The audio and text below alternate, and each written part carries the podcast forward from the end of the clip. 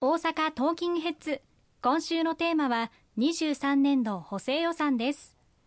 ガソリン代や電気代ガス代の負担軽減措置を来年4月末まで延長するための費用も補正予算の中に入っています。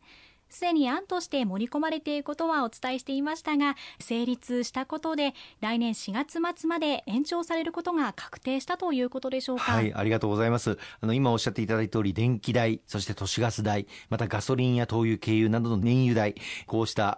あもののいずれもですね国際的な石油市場の価格が上がっているということもあって大変あの価格の高騰が続いております。これに対する支援策一貫して我々公明党強く政府に求めて継続をしてまいりました。本来であればいずれも今年の9月末に終了する予定だったんですけれどもその延長を図って12月末まで年内は続けるということはま決まっていたんですが12月末以降来年の年明け以降どうなるのかということが焦点になっておりました。これがもし延長できないとなると来年の1月から電気料金都市ガス料金あるいはガソリン代などが一気に跳ね上がるということになります。特に冬場はまあ暖房を使われる方も多かったりあのしますので去年も年末思い出していただくと12月の電気代が本当に高かったというお声たくさんいただいておりました、まあ、おかげさまで今年の1月からこの電気代都市ガス代についての支援策をあの始めたこともあってこれがまた跳ね上がるということになってはならないということで今回の補正予算の中に、えー、盛り込ませていただいて来年の4月の末まで継続をするということが決定の運びとなった次第でございます。具体的には電気代については家庭向けは1キロワットアワーあたり3.5円補助する。企業向けについては1キロワットアワーあたり1.8円補助すると内容になっております、まあ、標準的なご家庭で言えば月額電気料金1400円程度、まあ、減額をするという内容になっております。都市ガスについては1立方メーターあたり15円補助をするということになっておりまして、まあ、標準的なご家庭で言えば大体月額400円程度都市ガス料金を補助をするということになっております。まあ、これはご家庭によって電気をたくさん使われるご家庭あるいはガスをたくさん使われるご家庭であれば、まあ、さらにその分国からの補助が入るということになっているということをご理解をいただければと思います。合わせてガソリン代、また灯油代などの燃料油についても、これを元売り事業者に対する補助をずっと行ってきておりますけれども、これも来年の4月まで継続をするということになりました。レギュラーガソリンで言えば、まあ大体今、市中のレギュラーガソリン代、リッター170円前後に収まっておりますけれども、これは実は今も国から大体リッターあたり30円程度補助をしての値段でございますので、本当のガソリンの価格は、レギュラーガソリンリッターあたり200円を、超えているんですけれども、それをま170円程度まで抑えている。これを来年の4月末まで継続をすることになったということをご理解をいただければと思います。はい、ガソリン代や電気代、まあ、今の世界情勢を考えてもなかなか下がる見込みが見えない中で非常に助かる措置だというふうに思います、ね、そうですね。あのこれ来年の4月末までというふうにしたのはあの意味がありまして来年のまあ3月頃に春闘があの行われます、まあ、大手企業の間で賃上げをぜひとも実現してもらいたい今年を上回る賃上げを実現してもらいたいということを政府としても強く働きかけておりますしまた来年の4月になれば新たな令和6年度の税制がスタートいたします。中小企業企業を含めて賃上げを行いやすい税制これを大幅に拡充をする予定ですので中小企業の従業員の皆様も含めて給料が上がっていく。この賃金上昇の流れを確実にしてデフレからの脱却を実現をしていく、まあ、そのことが達成できる、まあ、4月の末までを一旦目安として電気料金都市ガス料金そしてこのガソリン等に対する支援策を延長することにしたということになっております、まあ、その後の状況については経済の全体の状況あるいは賃上げの実施の全体の状況等を見極めながらこれを延長するのかあるいは少し縮小していくのか、まあ、いつまでも国民の皆様の税金を使ってこの電気代ガス代あるいはガソリン代等を引き下げていくことをいつまでも続けることはやはり難しいところがありますのでその出口をどう見定めていくのかということも非常に大事な判断になってくるというふうに思いますね。わかりました。続いては持続的賃上げと地方の成長について伺います。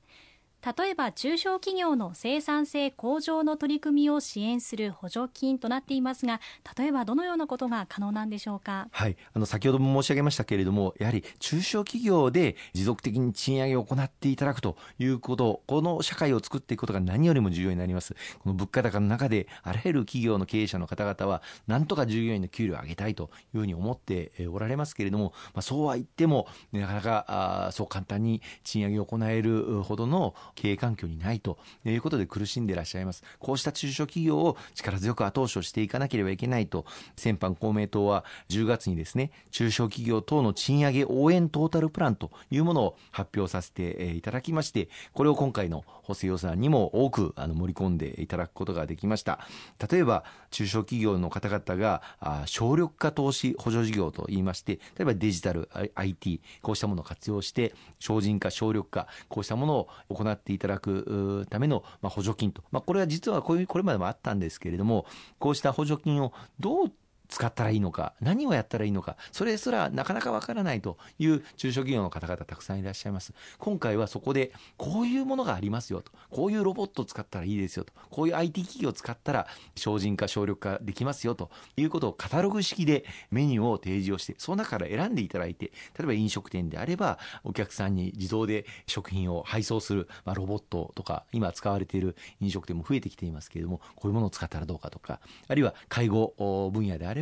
介護の手助けをできるようなロボットであったりとか、あるいは介護施設の中を利用者の方々がどう過ごされているのかということを把握するための IT カメラであったりとか、まあ、こういったものを使えば、こういう補助金が出ますよということをカタログ式で見ていただいて使っていただく。今回は初めてこういったことを盛り込むことができました。まあ、こういった IT あるいはロボットを全ての中小企業の皆様に使っていただき、それを国として補助金で支援することで無駄を省いいて、そして従業員の皆様の賃上げに活用する余力を生むことができるということになっております。また税制面でも中小企業の皆様が従業員の方々のお給料を上げていただいた場合には、その分税制上の優遇措置を図る賃上げ促進税制というものがありますが、これを大幅に今回拡充をしたいというふうに考えておりますし、また赤字の中小企業でもメリットを得れるようにというのは、これまではま賃上げを行って、その分税制上の優遇措置っていうのは法人税を引き下げることでメリットがあったんですが、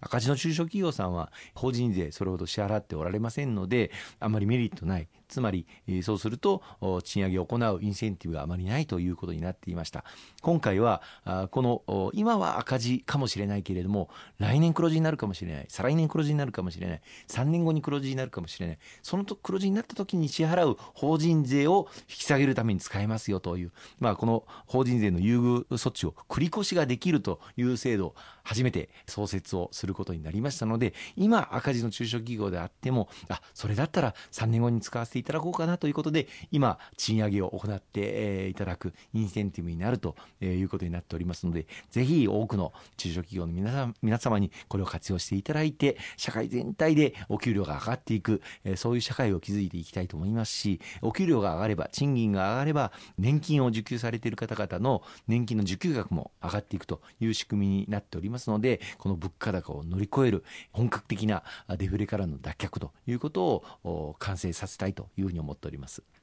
またエッセンシャルワーカーに対しての賃上げは政府が主導していく必要があるかと思います。介護職員らの処遇を改善し月額6000円程度賃上げすることも盛り込まれましたね。はい。来年はいわゆる3報酬改定のあの時期になりますので今まさに年末に向けて医療従事者の方々の人件費あるいは介護職員の方々の人件費こういったものをどうしていくのか賃上げをぜひともこの物価高の中で行わなければならないということを国会の方で議論させていただいているんですが、これが反映されるのは来年の4月以降ということになってしまいます。しかし、もう今が大変なんだと。特に介護分野の方々は、本当にこの物価高で、ただでさえ人手不足なのに、この手当ではとても人が集まらないということでご苦労されております。今まさにお給料を上げなければならないという人手不足が深刻な介護職員の方々については、今回の補正予算で賃金を2%程度、だいたい月額6000円引き上げるという措置をさせていただきまして、来年の2月分からこれを反映することにさせていただいております。わかりました。リスキリングでのキャリアアップ支援も行われると思います。新しい技術や知識を積極的に取り入れてもらいたいですよね。そうですね。あの構造的な賃上げということを今あ強く政府与党として訴えさせていただいております。新しい能力あるいは経験これを積まれた方に対してそれに見合った処遇を上げていく。こうした構造的な賃上げというものを実現していくためには学び直しリスキリング、えー、こうしたことを受けやすい環境というものを作っていくことが非常に大大事です。新しい分野に挑戦しようという思っていらっしゃる方々あるいは企業さんでも社員さんにこうした研修や講習を受けてもらおうとこうした分野に新しい投資をしていこうと思うけれどもそういった能力を従業員さんに身につけてもらおうとそういった講習会とか研修会とかやっていただくことに対して政府から力強い支援策を今回も盛り込ませていただきましたのでぜひともご活用いただきたいと思いますね。わかりました。石川さん今週もありがとうございました。